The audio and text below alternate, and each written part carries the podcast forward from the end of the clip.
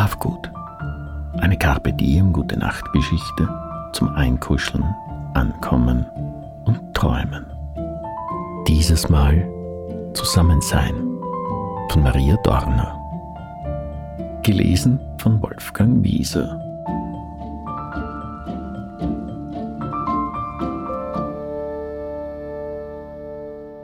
Es war einmal ein Mädchen so tapfer und mutig, dass es sich ganz alleine in den tiefen Wald zum Haus der Großmutter wagte. Die alte Frau lag krank im Bett, ein übles Virus wütete im Land. Als sich das Mädchen eiligen Schrittes durchs knisternde Gehölz bewegte, tat sich im Dickicht plötzlich ein seidener schwarzer Schopf auf. Wer bist du? fragte es mit fester Stimme. Ich bin's, ertönte es zwischen den Lerchen. Die allerschönste mit der Alabasterhaut, die vor der missmutigen Stiefmutter zu Hause flieht. So kam es, dass sich die zwei zusammentaten und Hand in Hand durch den finsteren Forst hüpften, bis sie an eine Lichtung kamen. Dort mussten sie dreimal blinzeln, so groß war das Staunen. Tausende Sterne tanzten wie Glühwürmchen durch die Lüfte, fielen auf ein zartes Wesen nieder und verwandelten sich augenblicklich in glänzende Taler. Wer bist du? fragte die Schöne mitten hinein in den Geldregen. Ich bin's, die Herzensgute, meine Eltern haben alles verloren, doch nun sind wir reich. Zufrieden einander zu haben, gingen sie zu dritt ihres Weges. Als die Nacht längst hereingebrochen war, sprang ihnen ein Reh vor die Füße und verschwand flink, wie es war, wieder in der Dunkelheit. Wer bist du? rief die vermögende Gütige in den Wald hinein. Das Rehlein antwortete nicht, stattdessen erklang eine glockenhelle Stimme. Das Schwesterchen bin ich, die treue Seele, ich suche mein Brüderchen. Die Zeiten sind schwer, doch ich will es niemals verlassen. Weil das Tier aber fort war, zogen sie von nun an als Kleeblatter durchs Land und begegneten auf ihrer Reise durchs Königreich so manch eigentümlichen Gesellen. Trug einer einen mächtigen Schleifstein auf seinem Rücken und ein anderer hatte sieben auf einen Streich erlegt.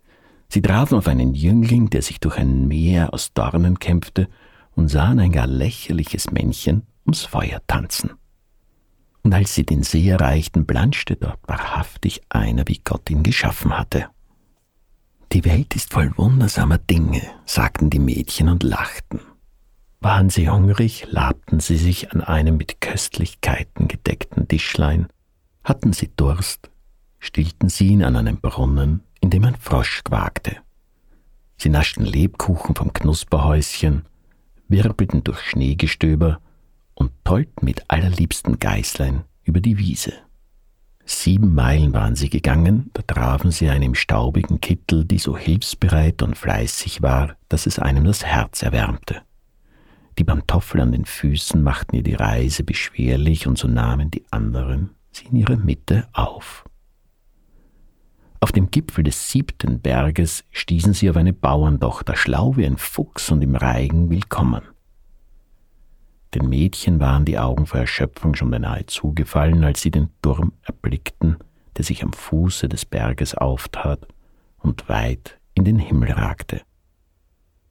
Das Giebelzimmer barg ein Fensterchen, aus dem sich eine goldene Mähne ergoss und in sanften Wellen zur Erde fiel. Lange war dieses Haar nicht mehr gebändigt worden. Wer bist du? riefen die Mädchen so laut sie konnten. Ich bin's, die Einsame, die sich so nach euch sehnt. Kaum hatte sie die Worte ausgesprochen, griffen die Mädchen auch schon nach dem wilden Schopf und kletterten eines nach dem anderen empor. Das Fensterchen war gerade breit genug, um in die Kammer zu schlüpfen. Groß war die Freude, endlich beisammen zu sein und von all den Abenteuern zu berichten. So verging die Zeit und die Mädchen hatten in ihrem Turm alles, was sie zum Glücklichsein brauchten. Wusste eine keinen Rat, kannte die Scharfsinnige die Lösung. War eine traurig, fand sie bei der gütigen Trost und niemand fühlte sich einsam, solange die treue Seele bei ihnen war. Die Fleißige erledigte eifrig jede Arbeit und das Antlitz der Schönen holte die Sonne in das düstere Gemäuer Niemals verließ die Mädchen der Mut, und so schliefen sie ein mit einem Lächeln, das sie hundert Jahre auf ihren Lippen tragen sollten. Als sie erwachten, zwitscherten die Vögel und von draußen wehte der Duft der Freiheit herein. Eilig sprangen die Mädchen aus den Betten und ließen sich den goldenen Schopf hinabgleiten. Eine nach der anderen verließ den Turm, nur die letzte wusste nicht so recht, wie sie es bewerkstelligen sollte. Das eigene Haar war als Tau nicht zu gebrauchen. Sie blickte lange aus dem Fenster, sah die strahlenden Gesichter der Mädchen und plötzlich war alles klar. Niemals würde sie den Turm verlassen. Denn verließe sie ihn, könnten die anderen nicht zu ihr zurückkehren. Weder die Furchtlose noch die Schöne und auch nicht die Herzensgute, die Treue, die Fleißige und die Kluge. Und das wäre wohl das größte Unglück.